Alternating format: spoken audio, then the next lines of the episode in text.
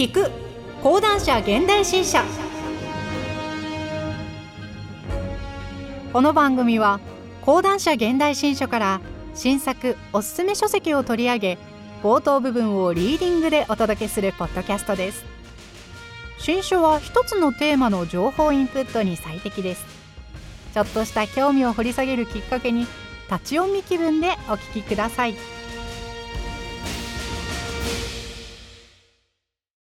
さて今回お届けする新書は AI の衝撃。人工知能は人類の敵か小林正和著。担当ナレーターは小野原睦美です。本書の概要。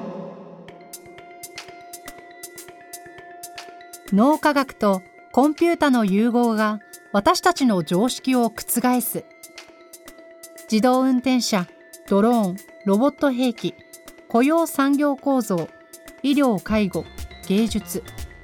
自ら学んで成長する能力を身につけた次世代ロボットは人間社会をどのように変えるのか。AI が人類を滅亡させるのは本当か？今そこにある日本衰退の危機とは？ルンバなどのお掃除ロボット Google が宣伝をつけた自動運転車は掃除機や自動車などの姿を借りた次世代ロボットでありおそらく今後あらゆる製品で同じようなことが起こる。つまり家電や自動車をはじめとする多くの既存製品が一種の知性 AI を帯びたロボット的な製品へと生まれ変わるのだ。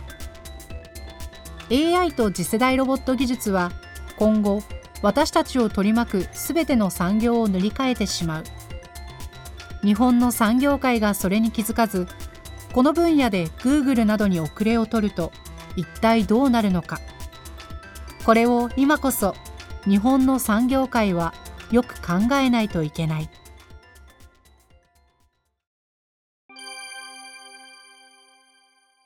はじめに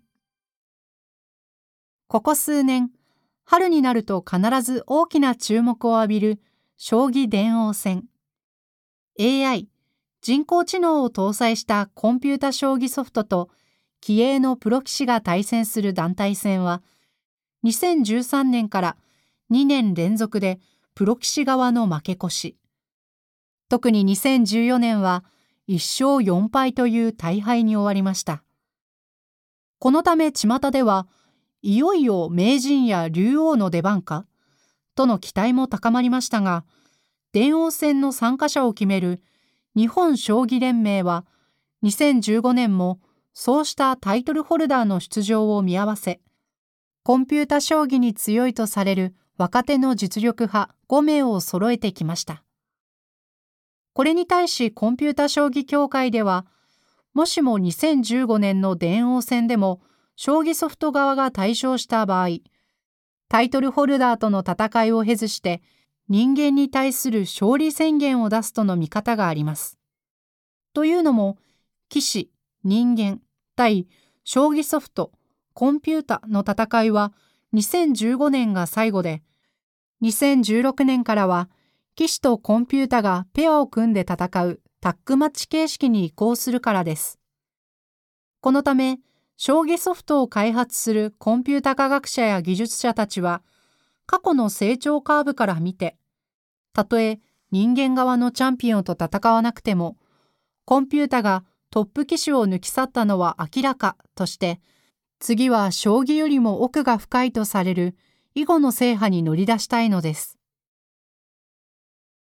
人間の領域がどんどんコンピュータや AI、ロボットなどに侵されようとしています。将棋や囲碁のような伝統的ゲームはもとより、IBM の AI コンピュータ、ワトソンが企業の経営判断や銀行のコールセンター業務などに導入され、Google や世界の自動車メーカーはドライバーのいらない自動運転車の開発を急いでいます。また、米国の通信社や出版社では、文書作成ソフトが自動で記事を書く時代になり、日本の国立情報学研究所では、東大入試にチャレンジするコンピュータを開発しています。さらに、人間のように外界を認識して器用に動ける次世代ロボットが工場や倉庫、物流などの現場に投入される日も相当からず訪れると見られています。それらの是非はさておき、ここに来て一体何がそうしたコンピュータ科学や AI の爆発的な発達を促したのでしょうか。その最大の要因は AI の一種である人工的ニューラルネットの技術革命です。1940年代から1950年代に研究開発が始まったニューラルネットは、私たちの脳を構成する無数のニューロン、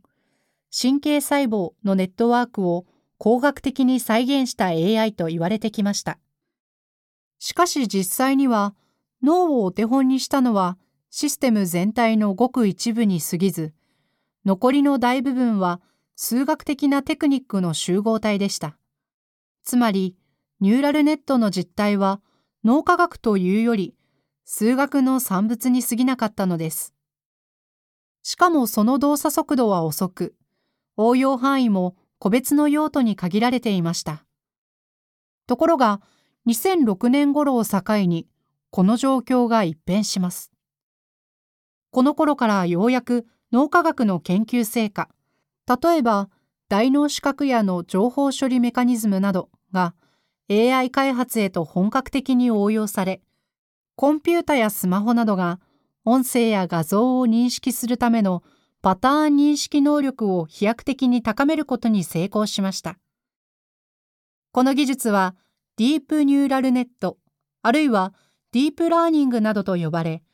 Google や Facebook、さらにはマイクロソフトや IBM など世界的 IT 企業が今、先を争うように開発を進めている最先端の AI です。この技術は汎用性に富み、当初のパターン認識にとどまらず、今後は自然言語処理、コンピュータが人間の言葉を理解するための技術やロボット工学など様々な分野への応用が期待されています。今話題の自動運転車にも導入が図られており、その動作性能や安全性を一挙に高めるとみられています。しかし、これはまだほんの序の口に過ぎません。今、欧米や日本では巨額の政府予算を投じて人間の脳の全容を解明する科学プロジェクトが進行中です。今後、そうした巨大プロジェクトによって脳に対する理解が急速に深まり、この成果をいち早くニューラルネットの開発などに導入していけば、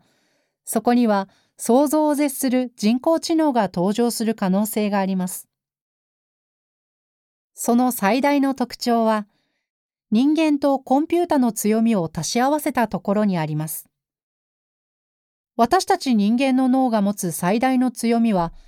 何かを学んで成長する能力です。脳科学の成果を取り入れたディープニューラルネットのような最新鋭の AI は、この学習能力を備えているのです。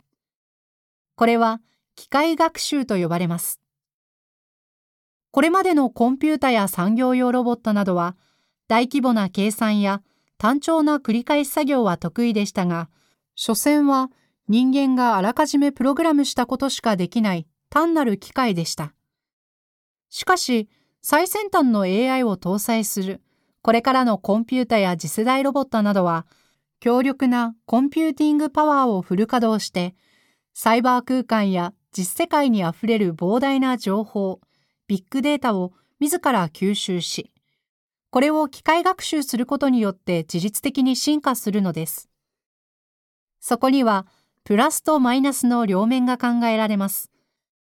まずプラス面は、これまで想像もつかなかったような知的製品の登場です。これからは私たち人間があれこれ面倒な操作をしなくても、各種のマシンやサービスが自力で必要なことを学んで人間に奉仕するようになるのです。これは私たちの暮らしや社会の利便性を飛躍的に高めると同時に、既存の IT や自動車、ロボットをはじめ産業各界のビジネスモデルに計り知れないインパクトをもたらすでしょう。一方、マイナス面は予測不能な AI の進化です。自ら学んで進化する AI は、それを作り出した人類が意図したのとは全く違う方向へと発達してしまう危険性も秘めています。最近、巷で囁かれる異常な発達を遂げた AI が暴走して人類を破滅させるといった懸念は、この点に起因しています。また、前述のように、AI が人間の雇用を奪うとの予想もあります。かつては SF に過ぎなかったこれらの危険性が、今や現実味を帯びて語られるようになりました。例えば、著名な理論物理学者のスティーブン・ホーキング氏や、マイクロソフト共同創業者のビル・ゲイツ氏ら、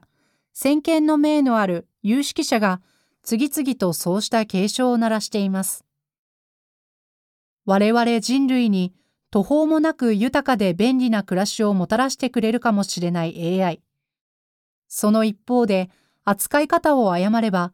人類を破滅に導くかもしれない AI。この自律的進化を始めた人工知能への理解を深め、これにどう向き合っていけばいいのかを探るのが本書の目的です。最後までお付き合いいただければ幸いです。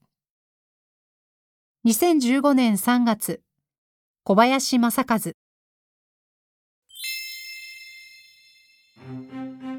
今回は講談社現代新書から